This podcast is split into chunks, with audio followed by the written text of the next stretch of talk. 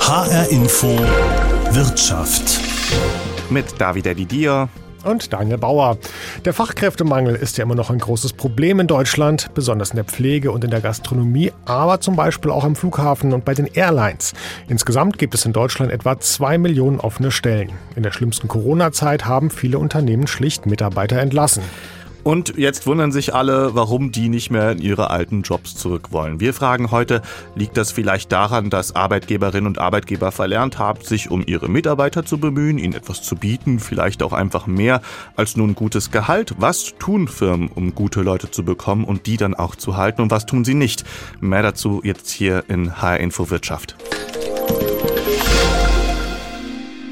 Und bei dem Thema muss ich immer an ein wunderschönes Beispiel denken, was wir vor kurzem in einem Beitrag hier auf HR Info hatten. Da ging es um einen Sommelier aus Frankreich, Gilles Duflan. Toller Name. Der hat in einem Sternerestaurant gearbeitet bis Corona. Ähm, dann hat das Restaurant zugemacht und er hat bei einem Supermarkt angefangen, in der Weinabteilung zu arbeiten, da die Weine zu verkaufen. Und ja, das hat ihm so viel Spaß gemacht, dass er jetzt dauerhaft da ist. Struktur, geregelte Uhrzeiten und kein Hin und Her mehr. Wenn Sie keine Familie haben, ist das alles kein Problem. Sobald äh, Familie da ist, sieht die Welt ganz, ganz anders aus. Und da sollte man die Entscheidung treffen. Und das war auch meine Entscheidung, einfach für die Familie da zu sein, um diese Balance, diese Work-Life-Balance zu erreichen. Ja, schönes Beispiel. Und natürlich weiß man in der Gastrobranche auch, dass die Arbeitszeiten äh, und die nicht so gute Bezahlung ein Problem sind. Gerade vor ein paar Tagen wurden hier in Frankfurt die Gastro Trend Awards verliehen. Äh, da werden immer die besten Nachwuchsköche und Konditoren ausgezeichnet. Ist eine ziemlich glamouröse Veranstaltung im Palmgarten. Ähm, ich habe mich da mit dem Präsidenten des Gastgewerbeverbandes DEHOGA, Gerald King, unterhalten, ob man vielleicht nicht doch ein bisschen mehr für den Nachwuchs tun könnte und müsste. Immerhin fehlen den gerade rund 200.000 Jobs. Naja, die Work-Life-Balance ist natürlich so ein Argument, das haben wir, ja, es ist wichtig, das stimmt schon. Aber ich glaube auch, unsere, gerade unsere Branche, da müssen Sie einen persönlichen Zugang haben, wie ich vorher schon sagte. Sie müssen es gern machen, Sie möchten auch gern für andere Menschen äh, ihnen sagen wir, eine gute Zeit bereiten, wenn man so sagen möchte, und eine Dienstleistung gerne machen. Und ich sage mal, wenn das ist die Voraussetzung natürlich für eine Branche. Und Sie müssen auch flexibel arbeiten wollen. Und ich finde, ich habe viele Menschen, auch junge Menschen erlebe ich, die kein Problem haben, wenn sie Wochenende arbeiten. Dafür haben sie unter der Woche frei oder mal am Abend. Ich glaube, dass wir uns nicht immer nur definieren müssen als Gesellschaften, dass es was Wertvolles ist, wenn man eben nur tagsüber, wie ich sagte, von Montag bis Freitag, sondern es sind auch andere Arbeitszeiten, die attraktiv sind. Es muss aber trotzdem eine Rahmenbedingung, müssen wir vielleicht in der Branche, sage ich auch, noch besser die Stellschrauben justieren. Es ist Stichwort Entlohnung und sonstige Zusatzleistungen und so weiter, damit wir auch in diesem Bereich natürlich wettbewerbsfähig sind mit anderen Branchen. Ihre Branche setzt auch große Hoffnung auf die Ampelkoalition in Berlin, Stichwort Reform des Einwanderungsrechts. Was versprechen Sie sich davon? Wir, wir versprechen uns schon, dass es geöffnet wird, weil wir brauchen die Menschen auch in unserer Branche. Wir brauchen, müssen also schon aus dem Ausland attraktiv werden für Menschen auch aus dem nicht-europäischen Ausland. Und wir aber auf der anderen Seite müssen auch in unserer Branche dafür tun, dass wir dann die Integration und die eins einleben und so weiter, auch die Stellschrauben dafür auch in unserer Branche haben. Also nur, sagen wir, Ruf geht, wir müssen auch dann lernen, wir müssen sehr schnell Konzepte auch haben, wie wir es in der Branche, die Integration dann auch umsetzen können, wenn wir die Menschen. Aber wir brauchen dringend eine Erleichterung, damit wir die Mitarbeiter aus Nicht-EU-Ländern für unsere Branche gewinnen können. Aber ist das wirklich so der Weisheit letzter Schluss? Also, weil nicht mehr genug Leute in Deutschland ähm, samstags und sonntags die Hotelbetten machen wollen, holen wir sie uns aus dem Ausland? Nein, nein, nein, das darf man, in Gottes Willen, haben Sie vollkommen recht. Das möchte ich auch nicht so verstanden wissen, sondern es ist eine, ein, das ist eine zusätzliche Sache, die wir mit zurückgreifen müssen. Das ist eine, eine sage ich, das, die helfenden Hände, wenn ich mal so sagen, werden wir aus dem eigenen Land und aus der nächsten Umgebung nicht mehr alleine genügend, in den genügenden Mengen haben. Deswegen müssen wir auch ins Ausland den Blick machen. Aber Sie haben vollkommen recht, das ist nicht die Antwort auf die momentane riesige Herausforderung, dass uns eben von den Ihnen gewähnten 200.000 äh, Mitarbeitern in der Branche fehlen. Ausländische Fachkräfte sollen also die Lücke schließen. Das sieht man nicht nur im Gastgewerbe so, sondern auch bei der Pflege, auch am Flughafen. Der Druck auf die Bundesregierung ist groß und Arbeitsminister Hubertus Heil hat gerade auch schon die ersten Eckpunkte dieser Reform des Einwanderungsrechts vorgestellt. Dazu arbeiten wir in der Bundesregierung mit Hochdruck an den notwendigen Gesetzen, an einem modernen Einwanderungsrecht wir wissen aber auch, dass so modern unser Recht ist, am Ende des Tages wichtig ist, dass die Wirtschaft selbst und wir gemeinsam eine Anwerbestrategie machen und dass wir bürokratische Hürden zur qualifizierten Einwanderung weghauen. Unterm Strich sollen zum Beispiel Qualifikationen leichter anerkannt werden und ausländische Arbeitskräfte sollen auch ohne feste Jobzusage nach Deutschland kommen können. Mindestens 400.000 Fachkräfte aus dem Ausland brauchen wir pro Jahr, sagt die Chefin der Bundesagentur für Arbeit, Andrea Nahles. Auf die Reform aus Berlin wollen und können viele Arbeitgeber aber nicht warten. Die Lufthansa hat sich deswegen jetzt was einfallen lassen. Genau, 1500 Euro soll es für Mitarbeiter geben, die andere Mitarbeiter anwerben. 500 sofort bei Vermittlung und dann nochmal 1000 obendrauf, äh, wenn der neue Mitarbeiter die Probezeit überstanden hat. Das ist also schon finanziell ein ganz ordentliches Werbeprogramm. Christian Hirsch vom Betriebsrat der Lufthansa sagt aber, dass das nicht ausreicht, um als Arbeitgeber dauerhaft attraktiv zu sein. Die Krise oder die Corona-Krise, um besser zu sagen, hat, denke ich mal, in einigen Branchen ähm, doch nicht nur gezeigt, dass Lieferketten nicht in Ordnung sind, sondern Menschen, die zu Hause gewesen sind, haben reflektieren können, was ihre Arbeit eigentlich ist. Mhm. Und die Arbeit am, am Flughafen ist schlichtweg stressig. Eine kleine Wetteränderung, Gewitter kann den ganzen Tag durcheinander bringen. Man, man kommt dann später nach Hause, muss Überstunden leisten. Man hat über die Cook-Geschichte, über die Kurzarbeitergeschichte und Corona auch gelernt, dass es angenehm ist, ein geregeltes Arbeitsleben zu haben, ähm, am Wochenende zu Hause zu sein, wieder im Sportverein regelmäßig auftauchen zu können und solche Sachen. Aber auch in den anderen Bereichen, es fehlen ja nicht nur direkt am Boden operationell, sondern auch in den sogenannten Backoffice-Bereichen fehlen uns ja auch äh, Kolleginnen. Und da geht es dann so die klassischen Themen. Homeoffice, wie ist das geregelt? vom Personaldienst weiß ich so, dass die, die spätestens die zweite oder dritte Frage eines Bewerbers ist, ähm, wie oft kann ich denn von zu Hause aus arbeiten? Das heißt, da kommt ja auch eine Generation mit ganz anderen Ansprüchen drauf. Und da sind wir, glaube ich, auf einem Weg, aber wir sind vielleicht noch nicht weit genug, um gegen andere Konkurrenz äh, auf dem Markt bestehen zu können. Wir fassen jetzt mal kurz zusammen. Die Lufthansa setzt bei der Mitarbeitergewinnung auf Geld und die Gastrobranche eben auf so ein glamouröses Image. Und beide hoffen auf die kommenden Arbeitskräfte aus dem Ausland. Es gibt aber auch noch ganz andere Beispiele. Du hast dir ja so einen IT-Dienstleister aus Wiesbaden angeschaut und die haben ja einen ganz anderen Ansatz. Genau, die CDS in Wiesbaden, das ist ein IT-Dienstleister für Steuerkanzleien, da arbeiten 20 Mitarbeiter. Und hier haben sich die Chefs jetzt gedacht, wir bieten ab jetzt einfach so komfortable Arbeitsbedingungen an, dass dass wir mit Personalnot nichts zu tun bekommen.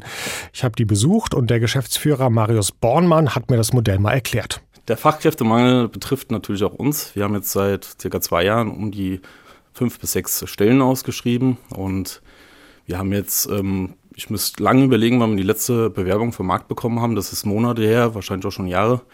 Ähm, wenn wir Bewerbungen reinbekommen, dann kommen die meist über Headhunter und wie wir alle wissen, die Headhunter machen das natürlich auch nicht umsonst und wenn so eine äh, vermittelte Stelle dann, vermittelte Mitarbeiter sind auch verbunden mit fünfstelligen Beträgen für uns. Okay. Ja.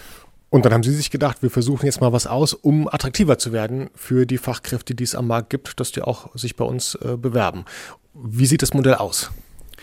Genau, wir haben uns die Gedanken gemacht, äh, viele Gedanken gemacht, äh, zwischen Firmenwagen, Fitnessstudio, äh, Leasingbike, das ist alles bei uns drin. Damit können wir uns nicht mehr abheben, das macht jeder. Ja, deswegen haben wir uns mit den Arbeitszeitmodellen intensiv auseinandergesetzt und äh, sind dann auf dieses neue Modell gekommen. Äh, das setzt sich bei uns zusammen aus drei Säulen. Ähm, das erste ist, wir wechseln von der Fünf-Tage-Woche mit 40 Stunden auf äh, vier Arbeitstage mit 36 Stunden. Das ist das erste und das bei gleichbleibendem Gehalt. Die zweite Säule ist, ähm, ab kommenden Jahres werden wir die Urlaubstage von 28 Tagen, die vertraglich vereinbart sind, die werden wir abschaffen. Das heißt, ähm, jeder Mitarbeiter nimmt dann seine Urlaubstage so, wie er denkt, dass es vertretbar ist, wie es richtig ist. Natürlich ist bezahlter Urlaub. Bezahlter Urlaub, richtig. Ja. Und das Dritte ist, was sie auch noch bieten werden, ist ähm, die sogenannte Workation, Work and Vacation. Jeder Mitarbeiter hat dann die Möglichkeit, 15 Tage im Jahr sich zu nehmen, die er, egal auf welchem Ort der Welt, arbeiten kann. Natürlich ist das alles mit, mit Regeln verbunden und Spielregeln, aber da finden wir immer eine Lösung.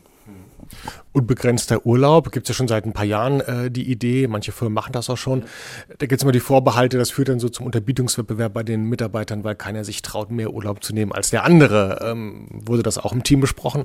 Das wurde definitiv besprochen und der ein oder andere tut sich mit dem Gedanken natürlich noch ein bisschen schwer jetzt. Ja, das ist, man hat ja immer, man kennt es nicht anders, die 28 Tage gehabt und die hat man dann verteilt aufs Jahr und jetzt auf einmal mit dieser neuen Freiheit macht man sich natürlich hier und dort Gedanken, wie teile ich mir das denn jetzt ein? Ja, das ist ist ja, ist ja irgendwie Paradigmenwechsel und tiefgreifender. Ja. Ähm, was ganz wichtig ist in unseren Augen, ist, dass wir auch in der Geschäftsführung, wir als Geschäftsführer, das vorleben, das Modell, ja, und ähm, wir auch quasi vielleicht mal über die Stränge schlagen, um zu zeigen, das ist gewollt, diese Eigenverantwortung, dass jeder Mitarbeiter kennt sich bestens selbst, jeder Mensch kennt äh, persönlich bestens selbst, wie viel Urlaub er braucht, um zu regenerieren, um dann wieder seinen Einsatz bringen zu können, ne, in ganzer Fülle. Deswegen, also wir denken tatsächlich, dass der magische Schalter ist, das vorzuleben in der Geschäftsführung und dann auch anzuwenden dementsprechend. Das heißt, äh, alle drei Säulen werden wir als Geschäftsführer auch aktiv vorleben. Wie ist die Resonanz äh, aus der Branche von Kollegen, von anderen Firmen auch, die, die mitbekommen, was ihr macht? Gibt es da schon was? Sagen die, okay, interessant, wir gucken uns jetzt, mal an, ob das irgendwie funktioniert? Ähm, ja, also aktuell haben wir tatsächlich von einem äh, Geschäftsführerkollegen ähm, aus der gleichen Branche auch das Datev-System aus Größeres gestern gerade aktuell per WhatsApp eine Nachricht bekommen, wo dann die Frage war mit Screenshot von unserer Pressemitteilung, was denn der Chef davon eigentlich hält. Also ja, man sieht, äh, es ist brandneu. Ähm, die, die Leute sitzen mit den fünf Tagen gedanklich äh, fest. Das ist halt, äh, so läuft's halt heutzutage. Aber ähm, ich denke, vielen fehlt da noch die Vorstellungskraft, dass das überhaupt funktionieren kann. Ja, also ganz interessant, gerade als wir das hier intern vorgestellt haben, kam dann ein Kollege auf uns zu und sagte, nun ja, also er hat das jetzt gerade mal überlegt. Sein Opa hat früher sechs Tage die Woche gearbeitet, das war damals normal gewesen, ja. Und ja, mit dem steigenden Wohlstand wurde das dann auf fünf Tage runter reduziert und jetzt sind es halt vier Tage, ja.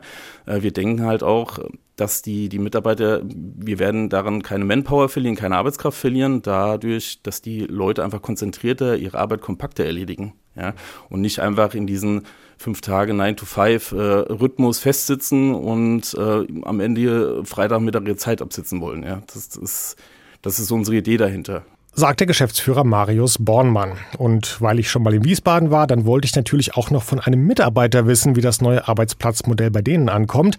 Und Aaron Noss war gerade nicht im Homeoffice, sondern vor Ort und er war auch bereit, mit mir zu reden. Meine direkte Reaktion war einfach nur sehr, ein sehr positives Gefühl dabei, ja, weil ähm, gerade für mich, das ist ja für jeden immer ein bisschen auch individuell natürlich, die Arbeitszeiten, weil gerade für mich ähm, passt jetzt das neue Modell ausnahmslos besser in mein komplettes Leben, also auch Privatleben, alles einfach rein und bietet mit allem, was es jetzt mit sich bringt, nur Vorteile. Für mich als Arbeitnehmer. So was erzählt man ja wahrscheinlich auch im Freundeskreis, Bekanntenkreis rum. Wie waren da die Reaktionen? Die Reaktionen, die waren ähm, auch sehr positiv, wobei im ersten Moment die meisten erstmal noch gar nicht verstanden haben, was vier Tage Woche bedeutet. Also was letztendlich klingt es ja einfach so, als würde man einfach irgendwie einen Tag wegfallen lassen und dann kommen natürlich sofort die Fragen, ja, aber wie sieht's denn dann aus mit eben der Vergütung, mit dem Urlaubsanspruch und ähnlichem, ja. Das braucht immer noch ein bisschen Erläuterung, dass man das mal erklärt, wie das halt läuft, dass das eben nicht einfach ist, dass man jetzt plötzlich einen Tag weniger arbeitet und dann auch äh, 20 Prozent weniger verdient und ähnliches, ja. Und ähm, das wird von, von den Leuten immer sehr gut aufgenommen. Also wirklich, das ist etwas, wo immer jeder staunt, erstmal hier, zumindest in meinem Umfeld jetzt, und sagt, okay, das hat er so noch nicht gehört, das kannte er so noch nicht und das ist eine richtig gute, gute Idee, so wie es hier umgesetzt wird. Planen Sie jetzt schon den zweimonatigen Sommerurlaub oder? Mm, tatsächlich nicht. Ähm, also ich habe mir jetzt nicht vorgenommen, dass ich automatisch jetzt in, in die Vollen gehe und jetzt hier überproportional viel Urlaub nehme, ja, sondern ich denke, gerade bei uns hier ist es halt auch immer alles noch sehr persönlich miteinander. Ja, und jeder hat so immer, immer noch ein bisschen das Gefühl oder auch, dass er Rücksicht auf natürlich seine Kollegen nimmt, ja. Und jeder Urlaub, den man sich selbst nimmt, gerade in unserem Geschäft, wir haben ja immer viel zu tun. In der IT gibt es auch wieder Stoßphasen, da gibt es immer wieder Zeiten, zu denen ein Urlaub besser oder auch schlechter einplanbar ist, ja. Da will man dann ja auch seinen Kollegen einfach nicht zu viel im Prinzip aufbürden, weil man selber für sich jetzt meint, dass man jetzt eben zweimonatigen Urlaub nehmen sollte, ja.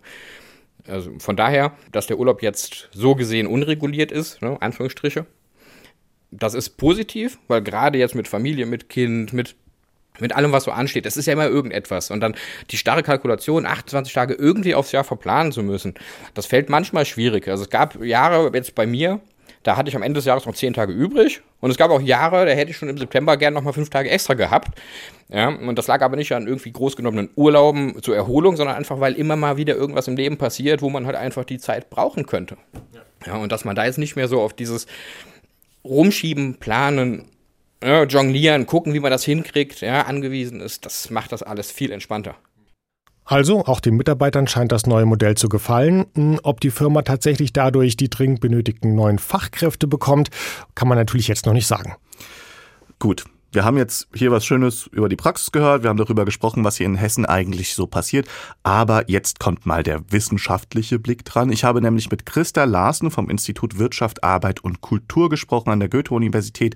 Sie kennt sich mit dem Thema Arbeitskräftemangel aus und sie weiß auch, dass nicht nur Arbeitgeber etwas tun müssen, sondern auch die Region. Und ein kleiner Disclaimer, in der Hälfte des Interviews ist was mit der Technik passiert, also da wird die Tonqualität ein bisschen schlechter. Also das ist eine sehr, sehr spezifische Situation, was wir jetzt auch durch den Lockdown erlebt haben. Und das sind ja Menschen in großer Zahl, die einen sogenannten niedrigschwelligen Einstieg in den Arbeitsmarkt äh, suchen, weil sie aus dem Ausland äh, zugewandert sind, weil sie der deutschen Sprache nicht so mächtig sind. Und das heißt, es sind sehr flexible Menschen und die schauen, wo gibt es denn Arbeit zu Bedingungen, die für sie gut sind und da sind sie flexibel. Das ist der Mechanismus. Aber dass wir an sich, und das ist ein kleines Segment des Arbeitsmarktes ja nur, dass wir an sich äh, Arbeitnehmer, Arbeitnehmerinnen hätten, äh, die jetzt so mit den Füßen Interessen abstimmen, das können wir noch nicht so systematisch beobachten, denn gerade äh, während der Pandemie, also auch bis, äh, bis Anfang diesen Jahres, äh, sehen wir, dass Menschen sehr zögerlich sind, ihre Stellen äh, zu wechseln. Also man verbleibt lieber bei dem Arbeitgeber, bei der Arbeitgeberin, und geht nicht das Wagnis eines Stellenwechsels ein. Wir warten auf solche Entwicklungen, also dass der Arbeitsmarkt auch äh, dynamischer wird. Durch den äh, Ukraine-Krieg ist nochmal auch ein, eine Dämpfung eingetreten.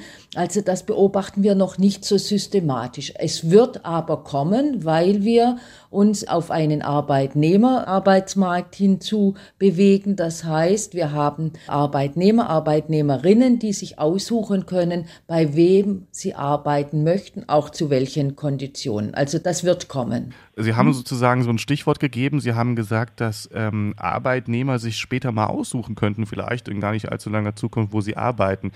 Ähm, wir haben in dieser Sendung auch schon darüber gesprochen, was eigentlich Arbeitgeber tun müssten, um diese Stellen zu besetzen, also was sie tun können.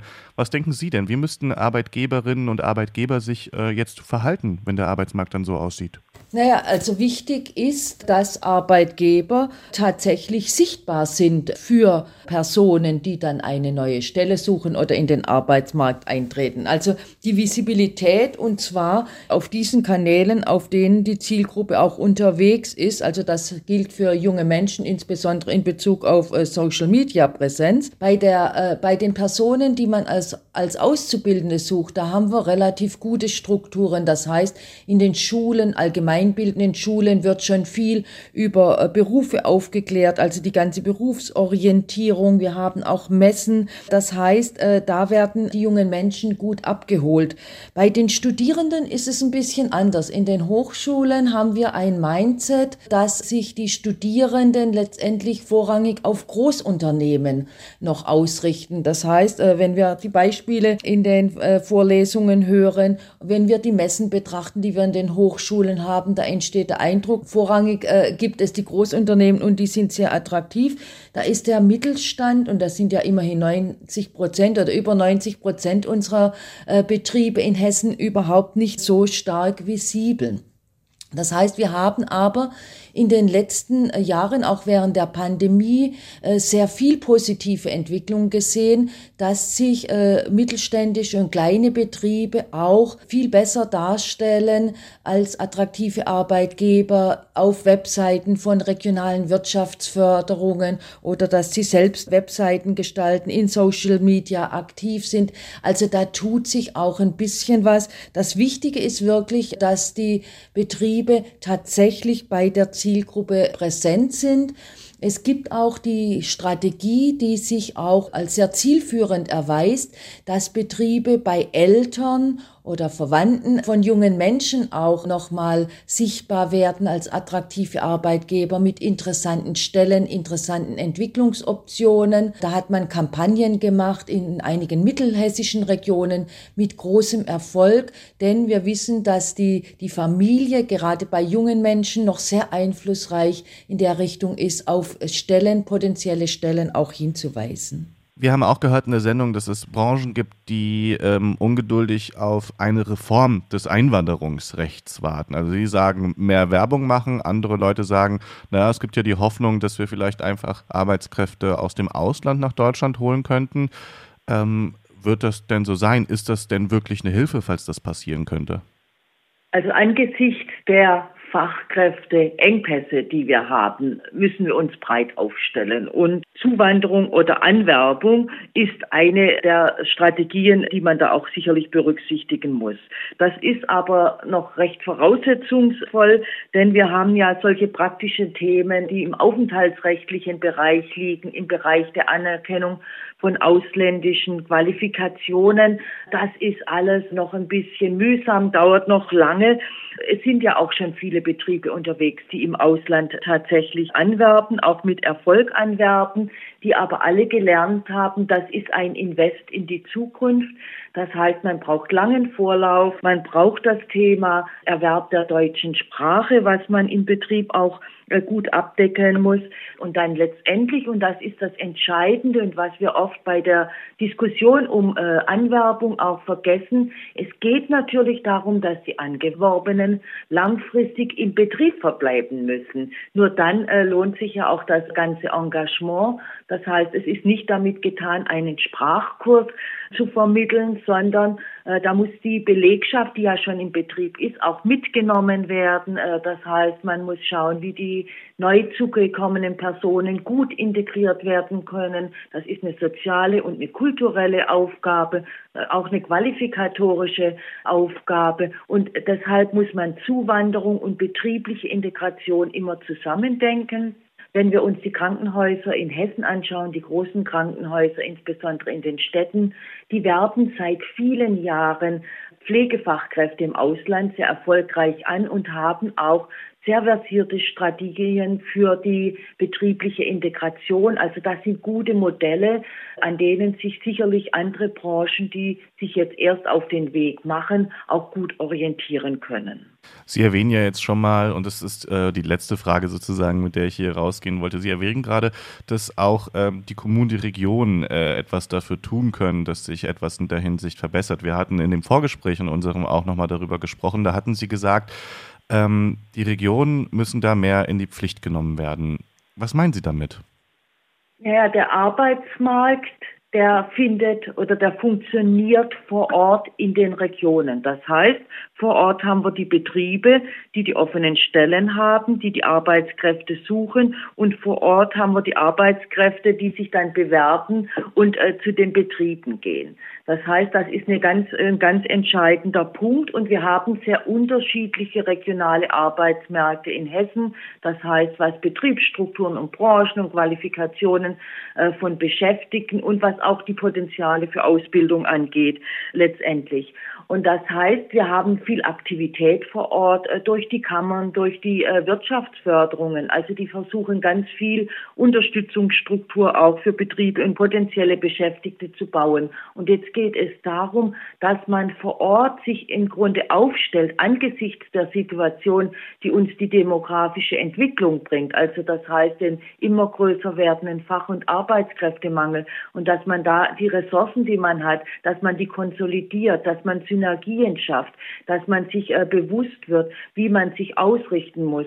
Denn die Betriebe vor Ort, die müssen ja mit ausreichend Arbeitskräften versorgt werden, um eine stabile regionale Wirtschaft zu sichern. Auch eine wichtige Voraussetzung natürlich für Lebensqualität und Lebensstandard vor Ort in den Regionen. Also deshalb ist der regionale Fokus sehr, sehr wichtig. Natürlich ist das Land nicht außen vor. Natürlich brauchen wir auch die Rahmenbedingungen von Seiten des Landes. Ohne die geht es nicht, aber die Vorortaktivität ist sehr, sehr wichtig.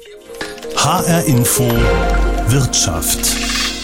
Eine Sache ist mir da im Kopf geblieben. Wir steuern auf einen Arbeitnehmermarkt zu.